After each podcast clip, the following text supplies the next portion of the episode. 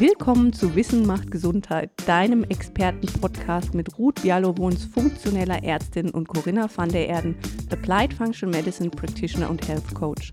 Hol dir wöchentlich das Wissen, Know-how und die Inspiration, um in Zukunft die Stellschrauben für deine optimale Gesundheit zu kennen und optimal zu justieren und dein eigener Health Advocate zu werden. Lass dich inspirieren, es wird sich für dich lohnen. Ja, herzlich willkommen zurück zur nächsten Podcast-Folge. Ähm, schönen guten Tag, liebe Corinna. Hallo, liebe Ruth. Ich freue mich, dass wir uns schon wiedersehen und schon wieder mit so einem spannenden Thema. Ich freue mich total. genau, wir haben nämlich heute auch wieder einen Gast eingeladen, denn wir reden heute über was ganz Spezielles, nämlich über ein sogenanntes Reflexintegrationsprogramm. Das klingt zwar jetzt etwas mystisch, aber wir werden euch heute im Podcast erläutern, was es eigentlich damit auf sich hat. Und deshalb begrüße ich heute die Frau Renate Hohmann. Die Renate Hohmann ist Sozialpädagogin und hat seit Jahrzehnten mit Kindern zusammengearbeitet, ähm, war lange Leitung einer Kita und hat dann aber, weil sie sich weiterbilden wollte, noch die Fachschule zur Motopädie besucht und hat dann, und jetzt äh, kommt die Verbindung mit dem Dr. Ralf Meyers, mit unserem Gast von vor zwei Wochen ähm, zusammen in der Praxis gearbeitet und dieses Reflexintegrationsprogramm entwickelt. Und darüber reden wir jetzt mit ihr. Hallo und herzlich willkommen, Frau Hohmann. Ja, hallo. Hm. Herzlich, äh, vielen Dank für die Einladung. Ja, schön, dass Sie Zeit schön, haben. Dass Sie da sind. Schön, dass Sie da sind.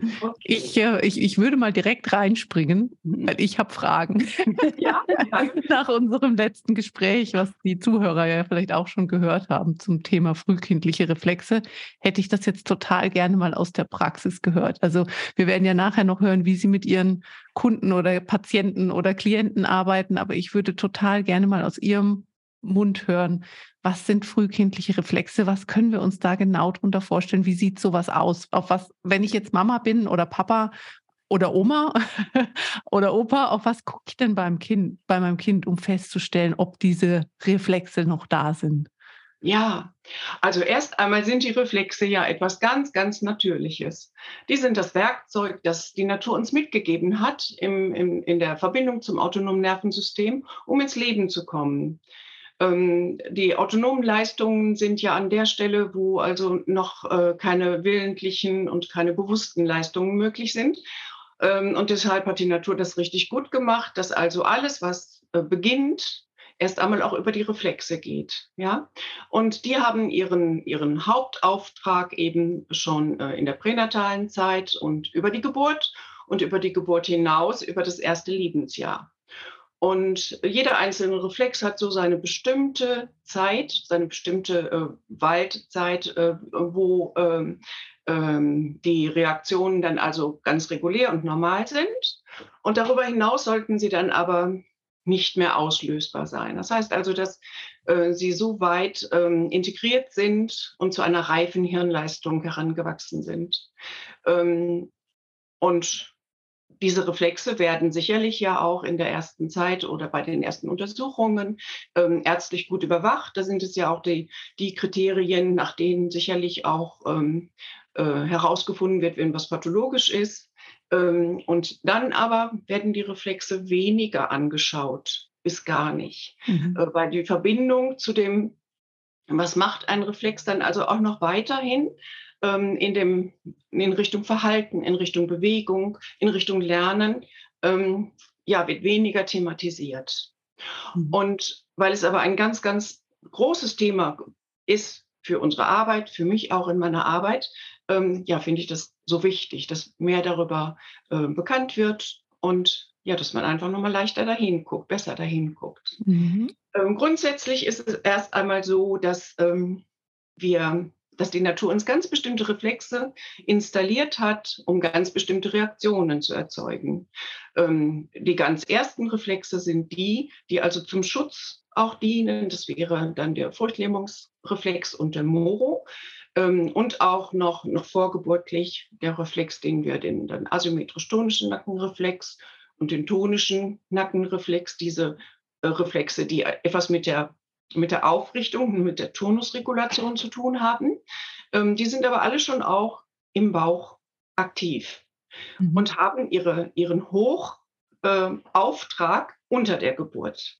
Mhm. Und das ist auch die Situation, da haben sie ihren Auftrag, aber sie werden auch gleichzeitig dadurch gehemmt, weil ja diese, diese Mechanismen, die dadurch möglich sind, auch genutzt werden sollen. Und wenn sie nicht genutzt werden, dann kommen sie ein Stück weit ungenutzt mit in das weitere Leben. Ne, das sind also Aufträge, die dann nicht wirklich ähm, gelöscht wurden.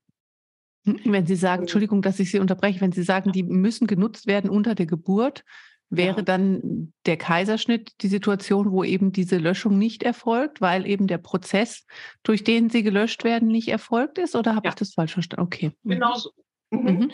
Das ist der Hauptauftrag, ne? dass also der ATNR ähm, ähm, für die Sauerstoffversorgung sorgt, äh, damit die, mit die Nabelschnur äh, nicht unterversorgt ist, ähm, damit Bewegungen ausgelöst werden, so wie ja auch schon vor der Geburt. Dass also äh, die Muster über die Reflexe sind Beugen, Strecken und Rotation. Und die mhm. sind schon von einem ganz kleinen Fötus an ja da. Und über diese Bewegungen, über diese immer wiederkehrenden Bewegungsmöglichkeiten werden ja weitere, höhere, reifere ähm, Möglichkeiten dann äh, ausgebildet. Immer aufeinander hierarchisch aufgebaut. Mhm. Und auch da schon, wenn etwas nicht erfolgt, auch schon ähm, dann während der Schwangerschaft, wenn also durch ähm, die Situation, dass also ähm, ganz viel Liegen angeordnet wird, ist ja auch schon viel weniger an Beugen, Strecken, Drehen mhm. möglich. Und auch da ist dann schon eine Irritation im Aufbau. Oder auch ähm, während der Schwangerschaft, wenn, wenn diese Re äh, Reflexe, die als Schutz installiert sind, wenn die häufig getriggert werden, wenn häufig das Signal an das autonome Nervensystem kommt, Schutz, Schutz, Schutz, Sicherheit, ähm, dann spielt es eine Rolle, was da gerade installiert wurde. In dem, in dem, in der, ähm, während der Schwangerschaft sind es ja bestimmte ähm, Aufträge, die ausgeführt werden, die nötig sind. Was soll daraus sich aufbauen? Zum Beispiel die Haut, die ja als Organ sehr früh angelegt wird. Schon aus der, äh, wenn ich das richtig weiß, ist also sowohl die Haut als auch das Gehirn haben einen Ursprung. Ne? Ist das nicht aus dem mhm. Ektoderm? Also mhm. medizinisch will ich da jetzt nichts Falsches mhm. sagen. Ähm, aber jedenfalls, dass das schon im Zusammenhang steht. Und wenn ganz viele ähm, Schutz ähm, Alarmsituationen schon, schon bei dem Fötus ähm, dahin gehen, dass also ähm, das Signal gegeben wird, Alarm, Alarm, Achtung, da passiert was, dann wird auch diese Verbindung schon hergestellt. Also entwickelt sich die Haut und wird ganz häufig, häufig mit Alarm schon reagiert. Dann kann es sein, dass also auch das fertige Organ später noch schnell reagiert. Und mhm. das bedeutet zum Beispiel, wenn eine Frau in ihrer Schwangerschaft sehr viel Stress hat und dieses, dieser Stress auf das Kind übergeht, dass es zu einer Entwicklungsstörung des Nervensystems des Babys kommen kann, oder? Ja, ja. Okay. Und so wie ich aber verstanden habe, im Grunde auch das betroffene Organ hypersensibel äh, reagiert auf Stressoren. Ne? Das ist, ist spannend, weil wir ja auch immer gucken ähm, Richtung, Richtung Genetik und ne, äh, Schwangerschaft. Ne? Und auch ja. da ja bestimmte Stressphänotypen definiert werden, weil es ja im Grunde komplett, also gesamtsystemisch dann zu einer veränderten Regulation kommt. Und das ist ja spannend, ne? wenn man jetzt sieht, dass es quasi auch auf die Organe ne, und auf, die, auf den Aufbau und die Reaktion Aktivität und das Immunsystem so einen Einfluss hat, na, dann sieht man, wie gesamtsystemisch von den Genen über das Immunsystem, über das Organ tatsächlich alles beeinflusst ist durch die Stressregulation der Mutter während der Schwangerschaft, was ja, ja schon wirklich ein, ein spannende, ne, spannendes Gebiet ist, wo man sicherlich halt auch den Müttern schon früh eine gezielte Unterstützung geben könnte. Hm. Und sollte wahrscheinlich auch. Ne? Mhm. Ja, und es ist äh, ja gerade auch zu einer Zeit, wo äh, viele auch noch gar nicht wissen, und viele äh, Mütter ja auch noch gar nicht wissen, dass sie schwanger sind, dass schon in dieser ganz frühen Zeit ähm, entscheiden, äh, entscheidend Weichen gestellt werden können. Mhm. Ähm, also ich, ich muss immer daran denken, dass also die, gerade die frühe Zeit, wenn die so stressbeladen ist, ähm, dass das, das den ganzen weiteren Verlauf immer schneller antriggert, dass also viel schneller auf Stress reagiert wird. Das ist also das autonome Nervensystem, das ja dafür sorgt, dass in diesem Werkzeugkoffer, ich beschreibe das immer als Werkzeugkoffer, mhm. ähm, ja auch Erfahrungen abgelegt werden. Und diese ganz frühen Erfahrungen von Stress, von eventuell sogar Rückzug, auch in der Gebärmutter, sich an der Wand festhalten müssen, weil irgendwelche ähm, Gefahren drohen oder ähm, Bewegungen äh, gefährlich sind, ähm, dann ist die Gefahr obendrauf ja schon im, im Werkzeugkoffer abgelegt mhm. als Erfahrungshintergrund. Ja. Denn wir bekommen ja nicht nur von der Natur die Möglichkeit, uns darüber zu entwickeln, sondern das System hat ja auch die Möglichkeit oder die Notwendigkeit, wenn nach, in der Sicherheit nach, nach ähm, sicher und unsicher entschieden wird, dann geht das ja immer nur auf dem Hintergrund dessen, was schon an Erfahrung gemacht wurde. Mhm. Ja, und wenn ja. vordergründig immer äh, Unsicherheitserfahrungen schon da sind, dann ist es total schwer, das richtig mhm. einzuschätzen.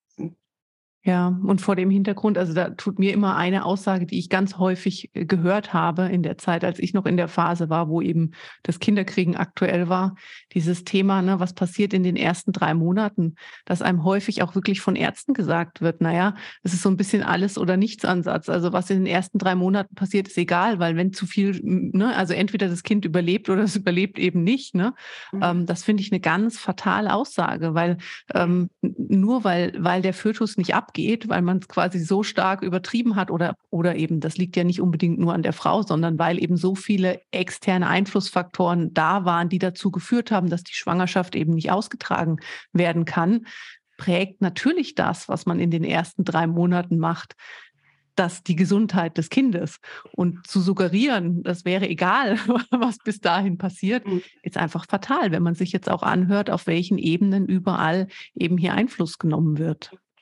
Und der Blutkreislauf der Mutter der, äh, äh, mit, mit dem Kind ist ja ein Kreislauf. Ne, und das, was an Stress aufgenommen wird und was an Stresshormonen produziert wird, das geht ja natürlich auch auf das Kind. Ne? Mhm. Ja, und es hat ja vor allen Dingen dann über diesen, in, in dem Körper des Babys die gleichen Rezeptoren mit den gleichen Reaktionen. Ne? Also das heißt im Prinzip, das muss man sich einfach mal so vorstellen, alles das, was die Mutter spürt, wahrnimmt, erlebt, ist ja im Baby eins zu eins gegeben. Ja, auch die Und, Haltung. Ne? Mhm. Auch die, die, Haltung, denke ich immer, zum, zum Leben schon. Wenn ich etwas, ähm, wenn, wenn die Mutter etwas positiv erwarten kann. Ähm, gut, ich gehöre jetzt zu dieser Generation, die äh, vielleicht auch noch auf, auf alte Erfahrungen zurückgreifen kann.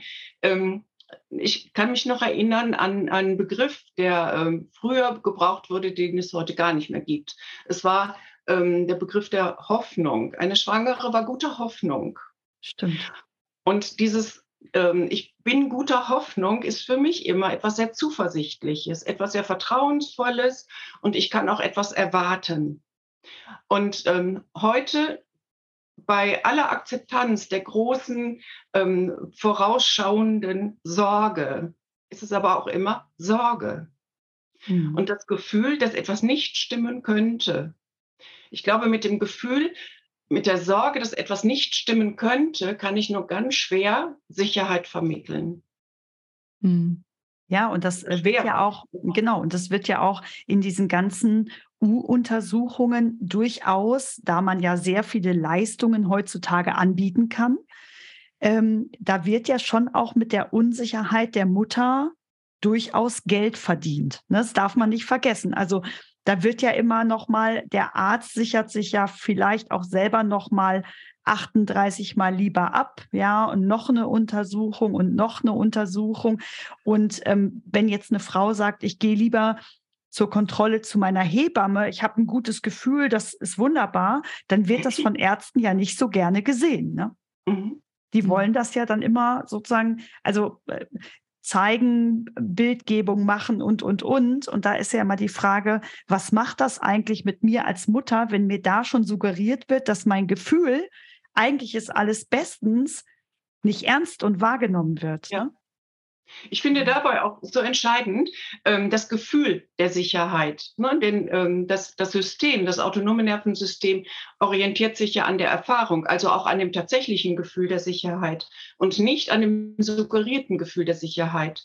Wenn also Vorsorge mir das Gefühl der Sicherheit suggeriert, aber ich etwas anderes fühle, dann kann, muss das ja eine Irritation geben. Ne? Denn also beim Einschätzen des Nervensystems nach sicher und unsicher, ähm, kann es ja nur darauf zurückgreifen, was die Mutter wirklich fühlt. Und mhm, das Stimmt. Gefühl ist dann ein unsicheres Gefühl.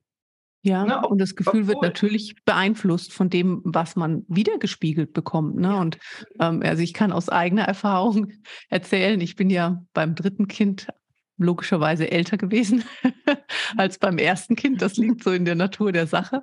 Und äh, wenn man dann diese, diese ganzen Tests macht, ne, die dann da eben so angesagt sind, also ich war nicht so alt beim dritten Kind, ehrlich gesagt, war noch relativ jung, aber nichtsdestotrotz steigt natürlich die statistische Wahrscheinlichkeit für Fehlbildungen. Und das wird einem aber als Mutter hm, so gar nicht erklärt, ne, dass quasi ähm, schon alleine der Score oder die Wahrscheinlichkeit oder die, die Gefahr steigt, ne, die eingerechnete Gefahr da, dadurch steigt, dass man älter wird. Und ich hatte beim dritten Kind dann so einen Moment, wo es irgendwann hieß, ja, es fehlt uns noch eine Aussage äh, zum Thema äh, Trisomie. Ähm, und dann wollte ich in Urlaub fahren und dann sagte der Arzt, ja, aber da würde ich jetzt, also müssen Sie schon erstmal, also ne, es ist ja noch nicht raus, ob das, ob das Risiko da ist. Und dann habe ich gesagt, ja gut, aber Sie haben sich ja angeguckt, sieht doch eigentlich genau gleich okay aus wie bei den anderen. Und dann sagt er, ja, aber der finale Wert ist noch nicht da. Und ich habe dann irgendwann gesagt, ja gut, aber ich meine, wenn es jetzt schlechter ist, liegt es doch schlicht und einfach daran, dass ich älter bin. Dann sagt er, ja. Sag ich, ja gut. Aber ich meine, wenn das Kind genauso gesund aussieht wie die anderen zwei, dann möchte ich gerne jetzt auch zufrieden in Urlaub fahren können. Ne? Weil das sind solche und äh, die, dieses, dass man solche Diskussionen führen muss und dass man sich das ist einfach entsetzlich und natürlich macht das den Müttern Angst. Und wenn sie ständig das Gefühl haben, sie haben keinerlei, man hat ja eh keine Kontrolle, aber sie haben noch nicht mal eine Kontrolle über ihr Gefühl und dürfen noch nicht mal sagen, eigentlich glaube ich, ist das alles in Ordnung. Ähm, das macht einfach was. Das macht ja. was mit der Mutter und es macht was mit dem Baby. Ja, und es macht auch was mit dem Selbstverständnis, ähm, wie weit ich selbstwirksam sein kann, wie weit ich als Mutter ähm, auch Vertrauen haben darf in meine eigenen Fähigkeiten, in, mein, in das, was, mich, äh, was äh, die Natur mir auch mitgegeben hat. Und da gibt es ja eine Menge von Fähigkeiten. Ich denke, es gibt heute in der, in der heutigen äh, Situation äh, so viel Irritation ohne, ohnehin schon bei Konzepte, ob es Erziehungskonzepte sind, Ernährungskonzepte, was auch immer, äh, das alles sehr schnelllebig ja auch ist. Ähm, und ich finde es einfach sehr, sehr schön, wenn Frauen, Mütter sich wieder darauf äh, berufen könnten, dass sie auch schon etwas mitbringen für dieses, ähm, für dieses neue Leben, für das Leben danach und für eine Sicherheit mitbringen können, dass es schon gut wird mhm. und nicht alles in Frage gestellt werden muss. Ja, vor allen Dingen, dass man auch diesen Kontrollwahn einfach mal weglässt. Ne? Ja. Und wenn man jetzt aber jetzt, wenn man jetzt mal ähm, nochmal zurückkommt zu den frühkindlichen Reflexen, also die Babys werden ja dann geboren, dabei helfen ja diese Reflexe. Wir haben ja bei Dr. Meyers kurz angehört, dass er gesagt hat, zum Beispiel, dass ein Baby eben unter der Presswehe in der Lage ist, ja durch diesen ähm, Nackenstellreflex die Luft anzuhalten und zum Teil sogar fünf bis sieben Minuten lang. Und dass quasi dieser Reflex dafür sorgt, dass das Baby eben nicht ersticken muss bei der Presswehe, sondern eben die Presswehe überlebt und das der normale Prozess ist. Und wenn die Babys dann geboren werden, werden diese Reflexe von den Kinderärzten, wie Sie gerade gesagt haben, bei den U-Untersuchungen ja immer wieder gecheckt und ausgelöst. Und man guckt, ist der noch da oder ist der Reflex nicht mehr da? Ne? Mhm. Ja. So. Und dann ist quasi im Verlaufe dieser U-Untersuchung sind ja, äh, hört das Reflexe-Testen irgendwann auf. Aus dem Grund, weil man eigentlich normalerweise davon ausgeht, dass die Reflexe dann ja nicht mehr da sind. Aber ja. das ist ja interessanterweise auch nur so eine Pseudo-Annahme. Wenn man es nicht testet, weiß man es ja auch nicht. Ne? Mhm. Also was kann jetzt zum Beispiel an so einem Kind auffallen, das einen verbleibenden Reflex hat, der noch nicht integriert worden ist? Was, was zeigen diese Kinder? Was haben die für vielleicht Probleme oder Besonderheiten? Mhm. Ähm, ja, da richtet es sich auch wieder danach, ähm, zu welcher Zeit welcher Reflex nicht benutzt wurde, was an, an ähm, äh, Reaktionen noch mit äh, un, unintegriert, noch mit auf die Welt kommt. Ähm, ne, das, die Reflexe, die also noch um diese Schutzreflexe, alles, was sich darum dreht, äh, wenn es um den Moro geht oder auch um den Furchtlähmungsanteil, fange ich ruhig auch da mal an. Ähm, Furchtlähmung heißt ja sich vom Auslöser wegbewegen. Ne, das heißt ja sich ähm, zurückziehen. Ne, das, das ist schon mal eine Variante. Ähm, der Moro selber, dieser, dieser Schutzreflex, der ähm, in der, in der regulären Auslösung ähm, Folgendes macht, dass also Arme und Beine geöffnet werden, in die, in die Überstreckung gehen und ähm, dann auch wieder geschlossen werden. Also dieser, dieser Prozess ist auf der motorischen Seite meistens oder immer gekoppelt mit einem Ausatmen und dann auch mit einem Schrei. Dieses Muster hat viele Funktionen. Ähm, aber wenn, wenn diese und kann ausgelöst werden über alle Wahrnehmungsmodalitäten. Das heißt also sowohl über Hören, Sehen, Riechen, Schmecken, ne, auch das Gleichgewicht, all das, was ähm, Auslöser ist, kann auch genau diese Reaktion noch auslösen. Und das ist etwas, das wir dann sehr häufig direkt nachgeburtlich beziehungsweise auch in der weiteren Entwicklung sehen. Dass also Kinder ähm, auf reagieren auf Situationen, die eigentlich gar nicht im thematischen Zusammenhang stehen. Dass die ähm, schnell überreagieren, schnell in, in, die Situation kommen, dass sie also ähm, eine Situation als gefährlich empfinden und äh, sich dann äh, ähm, ja, dass, dass, äh, diese Muster des Kämpfen und Fliehens äh, angetriggert werden oder auch, dass sie sich total zurückziehen und ähm, lösen beziehungsweise ähm, Situationen vermeiden. Ne, das sind also rein faktisch schon mal zu beobachten, diese Situationen, aber auch verhaltenstechnisch. Ähm, na, nur schon mal diese beiden Reflexe. Mhm. Wir sehen ja ganz häufig diese beiden Muster, dass entweder die Kinder sehr, sehr forsch irgendwo hineingehen oder auch eher ähm, durch, durch den Sympathikus getriggert etwas angehen in die Mobilität oder Kinder, die sich sehr schnell zurückziehen oder überhaupt das Muster des sich Zurückziehens oder, äh, oder auch ähm, das, das Muster des ähm, ja nicht die Kontrolle verlieren. Solange ich alles kontrollieren kann, solange ich Chef in der Situation bin, dann bin ich nicht so gefährdet. Ne? Das sind so ganz klassische Muster, die entweder über den Furchtlähmungsanteil oder auch den Moro zu sehen sind. Hm. Nur unter vielen Bereichen. Mhm. Dann sind alle äh, Reflexe, die was mit der Aufrichtung zu tun haben. Ne? Die Aufrichtung über den tonischen Labyrinth, da fällt es schon ganz früh auf, dass Kinder, wenn der Reflex nicht richtig ähm, integriert wurde, altersgemäß, kaum aus der Bauchlage sich aufrichten können, dass sich kein Handbeckenstütz installiert hat. Ja, oder aus der Rückenlage, ne, dass also oben und unten nicht zusammengeführt werden kann.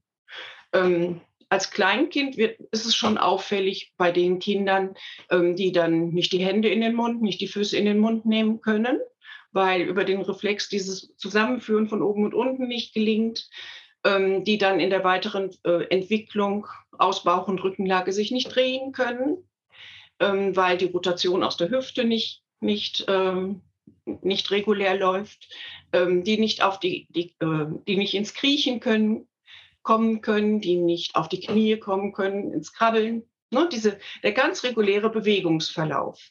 Wenn da an irgendeiner Stelle ähm, verzögert läuft oder äh, gar nicht an, äh, an, äh, in Gang kommt, dann ist es schon deutlich, dass da ähm, etwas nicht läuft, so wie die Natur das vorgesehen hat. Alle diese Prozesse sind ja wichtig.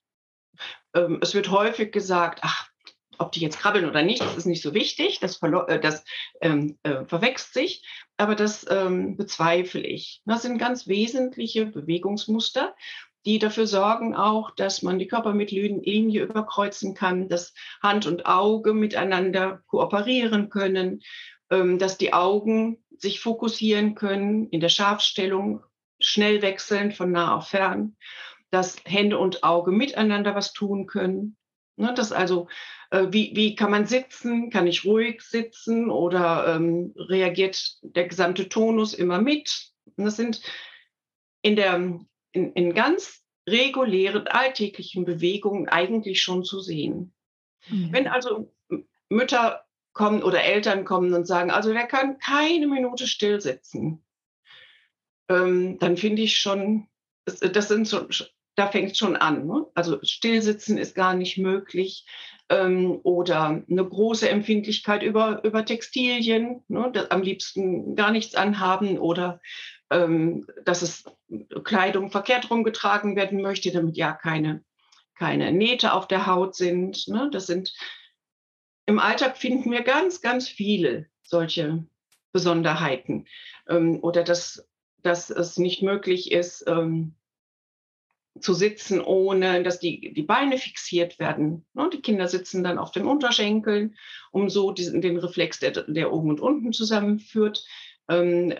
Wenn der ausgelöst wird, dann passiert es, dass wenn wir den Kopf senken, dann strecken sich die Beine und wenn der Kopf gehoben wird, dann beugen sich die Beine. Also diese Beugestreckmuster sind in diesem symmetrisch-tonischen Nackenreflex gebunden.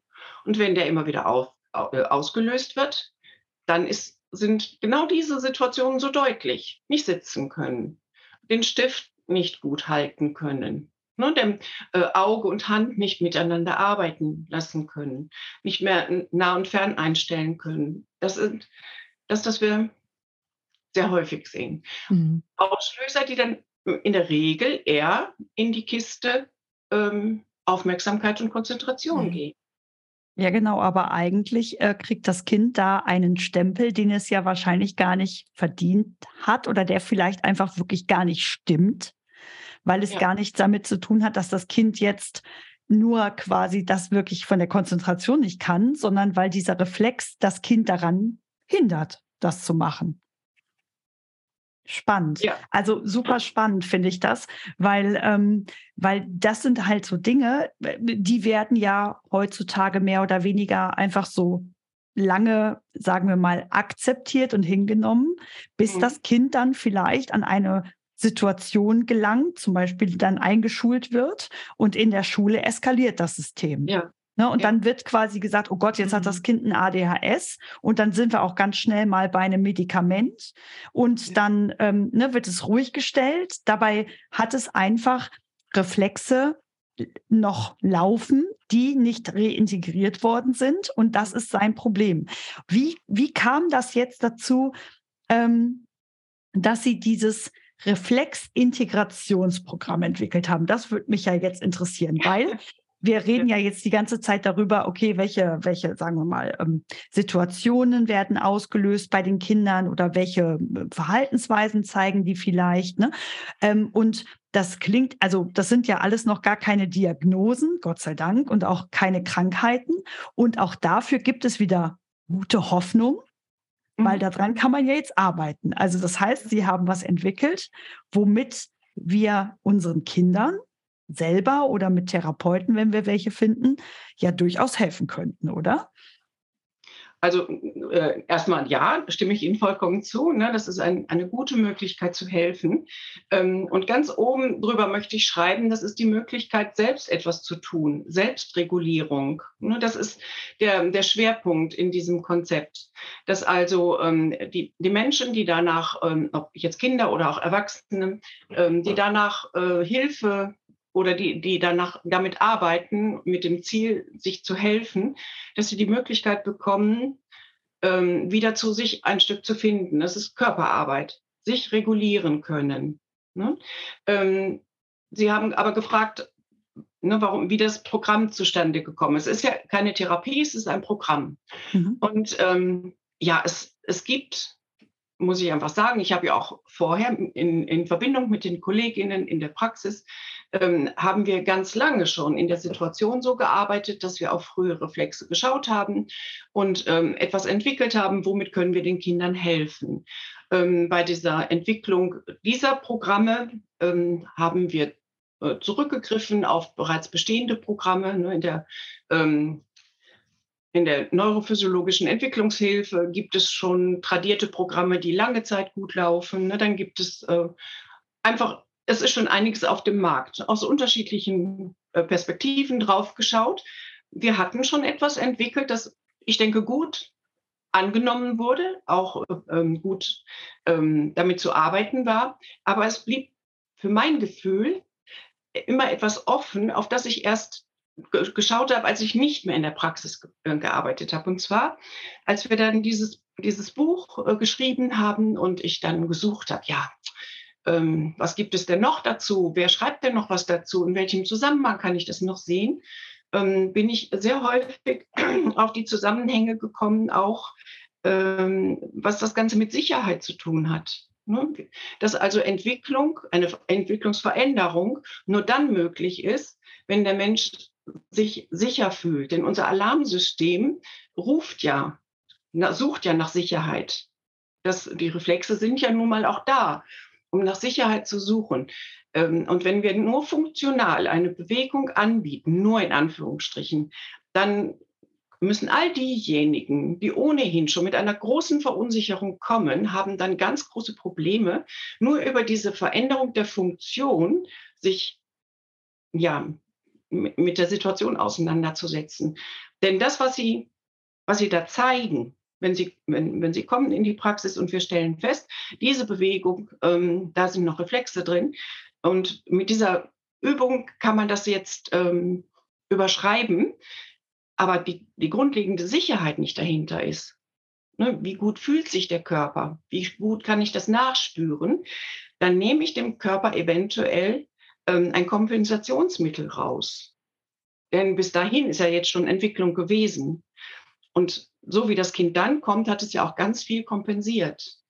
Auch über ein Muster, das nicht regulär läuft und viel Kraft und Aufwendung gebraucht. Deswegen war meine Idee, und ich glaube, dass das ist auch stimmig so, dass wir immer erst schauen müssen, ähm, dass wieder Sicherheit gelebt werden kann, Sicherheit gespürt werden kann. Ähm, aber Sicherheit ist ja für jeden was anderes. Ne? Wenn das, was für mich sicher ist, muss ja nicht für den Patienten sicher sein oder wie auch immer.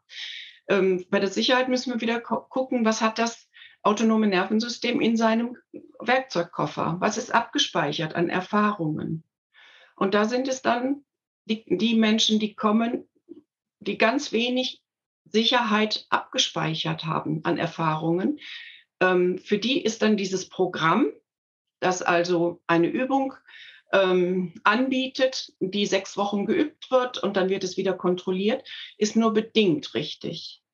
Es kann etwas überschrieben werden, ja, aber wenn dann diese Unsicherheit in der Situation wieder auftritt, dann treten, treten die ganz alten Muster doch wieder auf.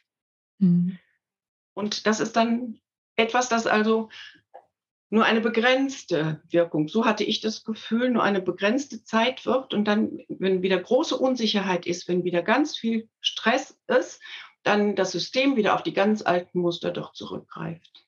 Wie, wie, wie gehen Sie das dann an? Was, also wenn, wenn Sie sagen, die Sicherheit ist der Knackpunkt quasi, damit jegliche andere Intervention langfristig tragen kann, wie kann man so einem unsicheren System Sicherheit vermitteln? Auf mehreren Ebenen. Ne, da, dann, ähm, also eine, eine ganz wichtige Ebene ist ja die Erfahrung über die Haut. Unsere Haut ist die erste Grenze vom Ich zum Du, ist die erste, ähm, äh, das erste Organ auch, das Kontakt aufnimmt.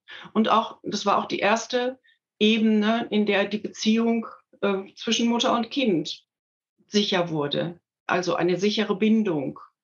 All das, was da reingehört, ähm, muss, denke ich mal, schon grundlegend angeschaut werden. Ähm, hat die, die Haut, aus welchen Gründen auch immer, ähm, es als, als Sicherheitsfaktor empfunden, sich rauszuziehen, sich zurückzuziehen. Wenn Berührung schon als Gefahr erlebt wurde, warum auch immer, ob jetzt sozial oder auch, weil das System sagt, ne, Berührung, ich, ne, der, der, dieses Signal des Rückzugs, ähm, dann kann können weitere Dinge nicht abgespeichert werden, sicher, die sicher sind. Ne? Dann ist da ja schon einmal der, der, der, der Auftrag, zieh dich raus, zieh dich zurück. Das mhm. heißt also, grundlegend erst einmal mit dem Organ oder mit der, der Wahrnehmungsmodalität ähm, anfangen, ähm, die auch zu Beginn des Lebens den Anfang gemacht hat, also die Haut. Ganz wichtig oder ganz hilfreich ist, die Haut wenn sie denn sehr sensibel reagiert, zu desensibilisieren. Das heißt also Erfahrungen möglich machen ähm, mit, mit einer leichten Bürstenmassage. Es gibt extra Bürstchen dafür ähm, und bestimmte Muster, dass also die, die Haut über diese Stimulation ähm, quasi ein, ein, mit dem Auslöser des Reflexes äh, wird da gespielt. Ne? Ein bisschen Auslöser, ein bisschen regulieren, aber immer im, in der Verbindung mit Sicherheit, im sicheren Umfeld, im Arm der Mutter oder auf dem Schoß der Mutter. Oder ähm, dass diese Komponenten, so ich spüre da was, aber ich bin damit nicht alleine. Ich mhm. spüre da etwas, ne, ich möchte mit Rückzug reagieren, aber es ist auch ganz gut, dass dieses, ähm, diese beiden Signale, miteinander ähm, Verschaltung finden. Das, ne, also diese, diese die Bürstenmassage und dann vielleicht auch die Gelenke danach ähm, einmal kräftig berühren, dass also das Gefühl auch in die Tiefe geht, ne, das Sicherheitsgefühl, ist schon mal der Anfang. Mhm. Weiter sind alle ähm, Bewegungen, die auch als sicher die Mütter schon kennen oder die, die, die Eltern schon kennen. Alles, was ähm, beruhigend, wiegend ist, Ne? Hm. Das ähm, rhythmisch. Wir Menschen haben von der Natur genau rhythmische, wiegende Bewegungen auch schon ganz fest verinnerlicht. Und wenn wir sie zulassen oder auch wenn wir, ja, wer ein gutes Gefühl für den Körper hat, der kennt das vielleicht auch, dass, dass wir uns auch selber über rhythmische Bewegungen beruhigen. Mhm. Und dann finde ich es wichtig, dass den Müttern das Gefühl zurückgegeben wird, das ist schon richtig. Das braucht das Kind jetzt. Und wenn es 13 ist, es aber noch möchte, diesen Kontakt wieder haben möchte und den Arm haben möchte und in rhythmische Schwingungen kommen möchte, dann ist das genau das, was das System jetzt braucht für die Sicherheit. Hm ist tatsächlich auch was, ähm, ich bin ja großer Fan von den äh, Original Strength äh, Trainingsmethoden und genau das machen wir mit den Leuten. Und wenn ich, wenn ich äh, mit Menschen arbeite, die sehr stark gestresst sind, dann ist das tatsächlich so ein Mini-Reset, den ich den Leuten beibringe, das äh, Wippen, ne? Äh, weil das tatsächlich was ist, was man ja auch überall machen kann. Ich kann ja. jetzt natürlich nicht mich überall hinsetzen und meditieren, aber wenn ich mal kurz aus einem Meeting rausgehe, auf die Toilette gehe oder ein bisschen wippe, auch wenn das blöd klingt, ne? Das ist einfach das Signal an den Körper, dass alles in Ordnung ist. Ne? Ein bisschen kombiniert mit vernünftiger Atmung macht das eine riesen, riesen Veränderung. Ne? Nicht nur bei den Kindern, sondern auch bei den Erwachsenen. Ganz genau. Ne? Alles Rhythmisierende im Körper. Ne? Mhm. Ne? Wirkt immer auch auf, den, auf diese Schutzreflexe. Ne? Das, und auch ähm, ja auch auf den, äh, die, die ähm, Stimulierung des, des Vagusnervs, ne, diesen mhm. gesamten vorderen Bereich, den wir ja über rhythmisierende Bewegungen bekommen und äh, auch über Klänge, über all das, was, was die Mutter auch schon hatte, ne? die, den Klang der Stimme, die, die, äh, die, die Vibration, all das sind diese Elemente, die man übertragen auch wieder nutzen kann, um die Sicherheit, die entweder während der Schwangerschaft, während der Geburt, nachgeburtlich nicht möglich war, aus welchen Gründen auch immer, dass man das nochmal nachliefert. So und dann, spannend. wenn das also dieses ähm, in, in, in dem Buch oder in dem Programm äh, wird das auch äh, Level 1 genannt. Das ist die erste Stufe. Für mich auch die wichtigste. Und mhm. wenn die durchlaufen ist, dann kann Level 2 und Level 3 leichter gehen. Mhm. Und Level 2 und Level 3 sind in dem, diesem Programm ähm, all die Bewegungen, die um die Auf, die, äh, wo die Reflexe die Aufrichtung möglich machen. Ne, und da, wenn das erste die Sicherheit gegeben ist, dann ist das andere ein leichterer Prozess. Weil auch da, ne, diese Aufrichterreflexe machen ja auch Unsicherheit übers Gleichgewicht, über die Tiefensensibilität, über die Wahrnehmung überhaupt. Ähm, und dann, wenn ich, wenn der, der, der Grundmodus Sicherheit ist, dann kann ich leichter mich auf diese Erfahrungen einlassen. Ne? Und dazu gehört natürlich auch, dass sie möglich sind, die Erfahrungen wenn also in diesen Werkzeugkoffer des autonomen Nervensystems nichts reinkommt, weil die Sinne nicht geübt werden, dann hat es auch die Sicherheit schwer. Hm. Worauf greift man dann zurück, wenn da gar nichts ist? Spannend. Ja. Ich, und auch das ist ja wieder was, wo wir auch jetzt, wenn, wenn, wenn wir arbeiten mit Kunden und Patienten, immer wieder darauf zurückkommen, dass alle Veränderungen nur Sinn macht, wenn, wenn die Umgebungsfaktoren stimmig sind. Und wenn wir quasi denn auch, wenn die, wenn eine Aktion oder eine Intervention notwendig ist, wenn wir nicht schauen, wie das Gesamtsystem das vertragen kann in dem Moment, dann macht jegliche Intervention zusätzlichen Stress der einfach überhaupt nicht toleriert werden kann, weil die Grundresilienz nicht vorhanden ist. Und dementsprechend finde ich das einen super schönen Ansatz, ne? in so einer Situation Sicherheit zu vermitteln, sodass eben die Arbeit auf dieser Basis überhaupt erst möglich ist, ohne das Gesamtsystem noch mehr zu überfordern. Ja, ja, und, und auch daneben äh, das Gefühl wieder bekommen für den eigenen Körper. Ne? Denn diese Selbstregulation ist ja im Grunde der Bereich, wo wirklich etwas sich verändert. Ich kann es nur selbst verändern. Ich kann das, es kann nicht durch den Auftrag, so musst du das machen, verändert werden, sondern über das Gefühl. Und ähm, an der Stelle muss ich auch einfach sagen, ähm, sich selbst spüren ähm, ist für ganz, ganz viele Menschen ganz schwer. Und selbst mhm. die Menschen, die äh, täglich mit, mit Bewegung zu tun haben oder therapeutisch äh, bereits intervenieren, ist oft das, das Wissen, wie eine Bewegung ist oder das Wissen über ein Gefühl obenauf und oft das selber wirklich fühlen und auch, auch ausführen, ähm, ist gar nicht da. Ne? Mhm. Ähm, ich sage das deswegen auch immer wieder, weil es mir ganz ähnlich gegangen ist. Ich habe also viele, viele Jahre auch als Motopädin und auch vorher bei, bei im, im, Kinderbereich mit der Wahrnehmung ja gearbeitet. Das war mein Arbeitsmaterial. Und ich hatte, hatte für mich die, ähm, die Erkenntnis, ach, das ist mein Bereich, da kenne ich mich ja aus. Und genau das war es. Ich kannte mich aus, aber ich habe mich nicht gefühlt. Und mhm. dann habe ich ähm, äh, eine, eine, die Alexander-Technik ähm, ja, erlernt oder beziehungsweise war auf dem Weg dazu. Ähm, und die legen ganz viel Wert darauf, auf das Spüren, wirklich auf das nur, auf das Körpergefühl, nicht das mhm. Wissen um die Bewegung, sondern nur fühlen.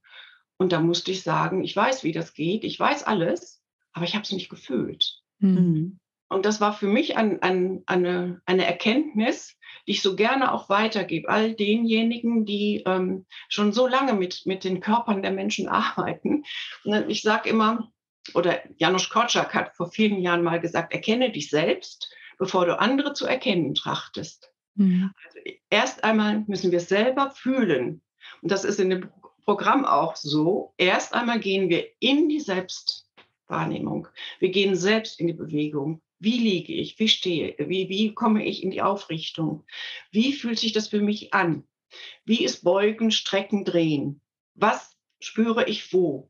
Nicht, ich weiß, wie die Bewegung geht, sondern wie fühlt sich das an? Hm, super das spannend. ist der Dreh- und Angelpunkt dieses Konzepts dann.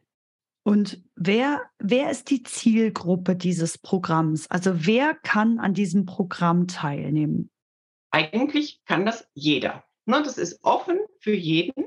Ähm, und es sind bisher auch ähm, Menschen ganz unterschiedlicher ähm, ähm Herkunft da gewesen. Ne? Es sind also ähm, die, in dem ersten Kurs waren es ganz äh, häufig Menschen, die äh, ohnehin mit der Bewegung schon zu tun hatten, Physiotherapeuten, Ergotherapeuten, Erzieherinnen. Ähm, und dann wurde aber auch der Kreis etwas größer. Und dann war auch im Bereich von, von Therapien, wir hatten Traumatherapeuten dabei, die dann auch sagten, ah, das hat ja doch auch was mit Trauma zu tun. Und ähm, ja, im letzten Kurs, Kurs, waren auch zwei Ärztinnen dabei. Und ähm, ich muss sagen, äh, fast alle haben zu Anfang das, das Gefühl vermittelt, äh, ah, die sagt uns ja jetzt hier nicht viel Neues, ne, das kennen wir ja schon alle. Aber als es dann um das Selbstprobieren ging und in Interaktion treten und den anderen in der, in der Körperspannung abholen, spüren, wie lässt sich der andere denn jetzt auf meine Körperspannung ein, das war ganz, ganz viel sehr sensible Arbeit. Und eigentlich hat jeder gesagt, ähm, aus der Perspektive bin ich noch nie dran gegangen und hat was mitnehmen können. Es ist also nicht festgelegt auf, auf äh, eine bestimmte Personengruppe. Super. Ja, ich glaube, wir kommen jetzt so langsam zum Ende oder wir kommen jetzt mal zum Ende. Ähm, einfach, wir haben jetzt einfach schon so lange gesprochen. Die Zeit ist wieder so schnell vergangen. Aber es war sehr spannend. Es war wahnsinnig spannend. Vielen, vielen Dank, Frau Humann, dass Sie sich die Zeit genommen haben, heute sehr, sehr uns die Details nochmal auch ein bisschen zu erklären mhm. und ähm, das ganze Thema, was ja sehr abstrakt klingt, greifbarer zu machen. Wir werden auf jeden Fall auch den Link zum Kurs wieder natürlich teilen und verlinken. Und ähm, falls ihr euch da draußen jetzt angesprochen gefühlt habt, könnt ihr euch da ja auf jeden Fall mal informieren. Und ähm, ja, wir bleiben mal dran. Ich hätte durchaus selber auch Interesse, so einen Kurs bei Ihnen zu besuchen. Ich finde es mega, mega spannend. Es wird mir sehr viel weiterhelfen in meiner Arbeit. Ähm, ja, wir werden uns sicherlich wiedersehen. Das würde mich sehr freuen. Dankeschön. Also vielen, vielen Dank für das tolle Interview. Äh, liebe Corinna, danke auch für deine Zeit. Ja, danke, Ruth, auch für deine Zeit. Wir müssen aufhören, uns immer zu bedanken. Wir, wir wollen ja die Zeit hier miteinander ja, verbringen. Aber danke auch für an die Zuschauer für die Zeit. Ne? genau. genau. Ja, also wir bleiben dran. Nächste Woche kommt wieder eine neue spannende Folge und wir freuen uns, wenn ihr euch wieder einschaltet. Bis bald. Tschüss. Bis zusammen. Ciao. Tschüss. Das war Wissen macht Gesundheit. Der Expertenpodcast mit anwendbarem Wissen und Know-how zu relevanten Gesundheitsthemen. Weil du es dir wert bist, dich optimal gesund zu fühlen. Bis zum nächsten Mal. Wir freuen uns auf dich.